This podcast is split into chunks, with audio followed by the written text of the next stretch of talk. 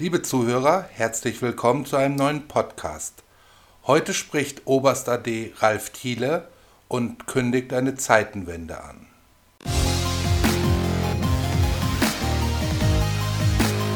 Und ich würde jetzt ähm, zunächst mal überleiten zu Oberst Thiele, zu einem kurzen ähm, Referat noch zu München und zum Terrorismus, bevor wir dann in die Diskussion einsteigen. Ich kenne unsere Kanzler seit Willy Brandt persönlich. Äh, mit allen hatte ich in irgendeiner äh, Form zu tun.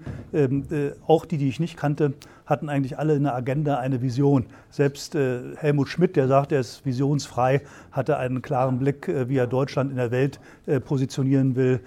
Kohl, der das Europäische als, als Leitgedanken hatte, Adenauer, die Westintegration. Selbst Schröder, der Deutschland wieder vom Krankenmann Europas fit machen wollte, hatte eine Vision Angela Merkel hatte keine.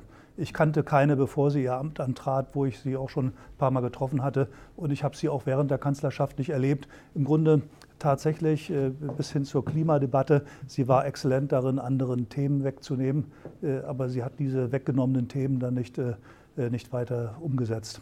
Fangen wir jetzt 72 an. Ich war damals jung, musikalisch übrigens äh, die Welt wurde bunt. Ich weiß nicht, äh, manche von Ihnen sind ja nicht so alt. Äh, der Farbfernseher wurde 67 eingeführt.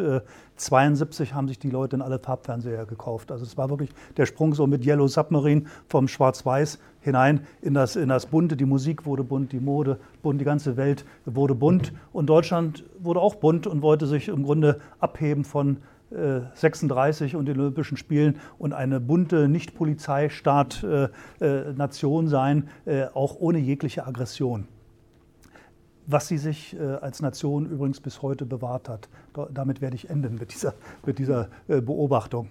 Ähm, wir fingen gerade an, ordentlich Goldmedaillen abzuräumen bei den Olympischen Spielen, als das, als das Drama passierte. Und es zeigte sich etwas, wie es ist, wenn man sich auf den Schutz nicht vorbereitet. Deutschland war nicht vorbereitet, äh, seine Gäste zu schützen. Wir hatten noch nicht mal Scharfschützen. Ich erinnere mich später in der Bundeswehr dran, als es in Ruanda zu diesen schrecklichen Verfolgungen kam. Wir hatten noch nicht mal Soldaten, die, äh, die evakuieren können. Wir haben das jetzt in Afghanistan vor kurzem auch wieder gesehen, wo Deutschland äh, allein nicht in der Lage war, ähm, evakuieren zu können. Das heißt also, diesen 72er-Modus, äh, der in diese Katastrophe damals äh, führte, haben wir uns im Grunde bis heute bewahrt. Und ob da eine Zeitenwende eintritt, werden wir tatsächlich mit der, über die Zeitachse erst sehen müssen. Mich persönlich hat das Thema der Jahre 33 bis 45 enorm mitgenommen. Ich war ja ich kam aus dem Osten am Tag des Mauerbaus, sind meine Eltern mit mir nach Westen geflohen, sodass ich dann äh, doch eine, eine, eine, weiche Landung sozusagen äh, äh, hatte. Ähm, Im Fernsehen kamen diese schrecklichen Bilder immer wieder, was in den KZs passiert ist. Was mich damals als Kind besonders mitgenommen hat, waren diese Experimente an Kindern. Das fand ich als Kind so schrecklich. Das hat sich bei mir bis heute hineingebrannt und damit auch im Grunde mein, ja, so mein Umgang mit dem Thema Judentum, Verantwortung äh, ganz, ganz wesentlich in diesen jungen, jungen Jahren geprägt. Ich springe mal nach 9-11, also dieses äh, schreckliche äh, äh Attentat äh, in New York, äh, Washington und an anderen Orten auch. Ich fuhr damals ein, zwei Wochen später, ich war mal regelmäßig in Amerika, in Washington zu einer Veranstaltung mit Leuten aus der Regierung. Und wie immer sprach ich mit dem Taxifahrer und wie es äh, es äh, so sein sollte, es war ein Afghane. Äh, ich, ich dachte mir, Afghane, Taxifahrer, Washington, das ist jetzt aber eine schlechte Zeit und fragte ihn, wie das denn so ist. Nö, nö, sagte er, er hat ja gar keine Probleme. Warum wir Deutschen eigentlich Terroristen lieben. Ich schluckte, ich dachte, der meint Touristen oder. Also, das schien mir vollkommen abwegig. Ähm, tatsächlich stellte sich gerade damals nach dem Attentat raus, da gab es so einen geschichtlichen Moment, dass äh, jedes Land so seine Terroristen pflegte.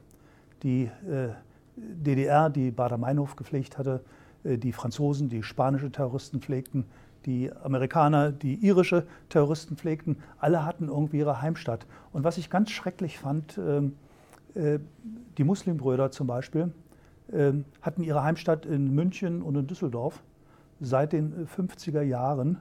Ähm, das war mir als einen gebildeten, ständig mit der Politik befassten, auch in Verantwortung stehenden Person nicht bewusst. Und hier äh, kann ich äh, bei Keim Noll auch anknüpfen. Äh, unter den Dingen, die ich mache, sind auch Studien für die EU, für die NATO, aber auch im Kontext Islamismus, politischer Islamismus. Ähm, was, wenn man da hineinschaut, was passiert eigentlich, haben wir über die Migration einen großen Zulauf an Menschen, die antisemitisch geprägt sind. Auch an Menschen, äh, die im Grunde mit dem Thema äh, äh, Mann-Frau Gleichberechtigung problematisch geprägt sind. Und wenn wir hineinschauen, Sie haben das jetzt ja nun äh, insbesondere auf Angela Merkel kapriziert, aber auch wenn ich jetzt unsere jetzige Innenministerin Frau Faeser nehme, die gerade den äh, Expertenrat politischer Islamismus abgeschafft hat, das war eine Institution, die nichts kostet, also wo sich äh, Wissenschaftler aus äh, Deutschland bereit gefunden haben, online äh, im Wesentlichen äh, beizutreten und ihre Expertise abzugeben, wie man das heute macht es ist einfach unfassbar. Nicht? Und auch die Finanzierung, die er mal kurz angesprochen hatte. Äh, die Islamisten sagen, Kultur geht immer. Wenn man einen Kulturverein gründet und hätte er noch so terroristische Zwecke, wird er finanziert werden von unseren Steuergeldern. Das ist ein Thema, das ist äh, unfassbar. Jetzt selbst in meinem zarten Alter ist das etwas, das reißt mich äh, vom Hocker, dass das möglich ist. Also will sagen, wir haben ein enormes Wachstumpotenzial besser zu werden. Und die Zahlen, die Herr Noll uns gerade noch mal gegeben hat über das Schwinden der jüdischen Gemeinde, äh, sind ja auch unglaublich und sollten auch äh, äh, sicherlich noch mal ganz heftig zum Nachdenken anregen. Zusammenarbeit mit Israel, das sollen meine letzten äh, Worte sein. Ähm, äh, auch die hat mich beruflich, fachlich äh, über die Jahre immer wieder berührt. Ich war ja in Planungsverwendungen. Ich habe für den Bundespräsidenten Herzog, Roman Herzog, damals Reden geschrieben, den Verteidigungsminister Rühe unterstützt, war beim NATO-Oberbefehlshaber in dessen persönlichen Büro. Ähm, das Thema Israel-Kooperation war immer da. Es hatte so seine Schlagseiten. Wir haben im Grunde unter einem Schuldkomplex ähm, versucht, diese Schuld finanziell vor allen Dingen äh, einzulösen. Israel war nicht bereit, äh, eine andere als finanzielle Hilfe eigentlich anzunehmen. Wir hatten das früher bei Bedrohungen, dass wir auch unsere Luftverteidigungseinheiten gerne geschickt hätten nach Israel, um dort Israel bei den Bedrohungen konkret zu unterstützen.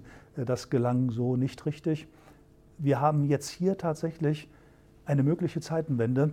Und wenn sie nicht stattfindet, wird genau diese Schludrigkeit in der Regierungsführung und Geld äh, dabei eine Rolle spielen.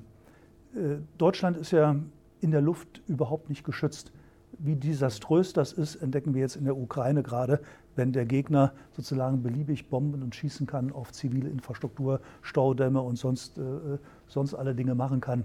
Wir haben jetzt eine Möglichkeit entdeckt vor ein paar Monaten, äh, wie man für vergleichsweise wenig Geld, also mit zwei Nullen weniger, also in der Größenordnung 2 Milliarden statt 20 oder 200 Milliarden, äh, Deutschland in der Luft schützen kann. Das ist die Aero, mit der Aero 3, das ist eine Rakete, äh, die auch die Israelis zu ihrem Schutz benutzen. Sie haben so verschiedene verschiedene Waffensysteme in verschiedenen Höhen, aber in diesen größeren Höhen nutzen sie diese Aero 3, das, äh, die ist gebaut äh, mit Boeing und IAI, einem Boeing, ein amerikanisches Unternehmen, IAI ein israelisches Unternehmen und bringt für vergleichsweise wenig Geld. Ich sagte ja, Alternativen sind ein oder zwei Nullen teurer, ähm, sehr viel Leistung.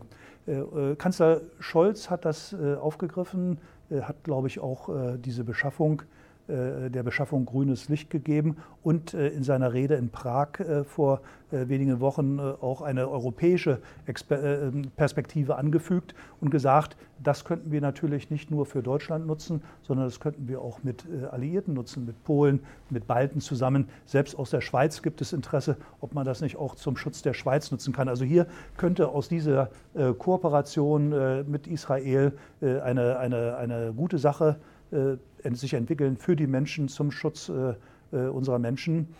Geld ist aus meiner Sicht das Problem. Sie haben das bei vielen Vorhaben, wenn Sie mit einem Projekt 20 oder 200 Milliarden Euro verdienen können, warum sollten Sie sich mit 2 Milliarden begnügen?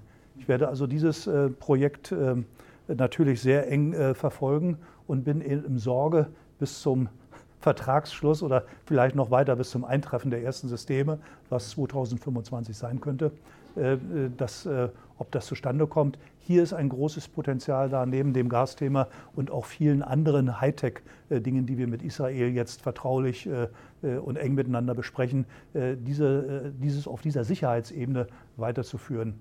Tatsächlich entwickelt sich der Krieg, und Sie erleben das ja jetzt gerade mehr oder weniger am eigenen Leibe, hybrid. Das heißt, es geht nicht mehr nur um Panzer, die ja die deutsche Debatte beherrschen, sondern eben auch um Satelliten, äh, um elektronische Kampfführung, um Cyber-Dinge, aber eben auch um Wirtschaft. Äh, nicht, zum Beispiel nicht? Äh, Strom, Sanktionen, Gas, Öl. In diesem Portfolio wird man intelligent kooperieren müssen. Das ist eigentlich die wirkliche Perspektive und von daher wäre für mich die RO3 ein Startschuss in so eine Gemeinsamkeit, die dann unser Leben sicherer macht und auch das Zusammenleben mit unseren jüdischen Landsleuten äh, sicher macht. Und auf diesen, dieser Note möchte ich dann enden. Danke sehr. Ja.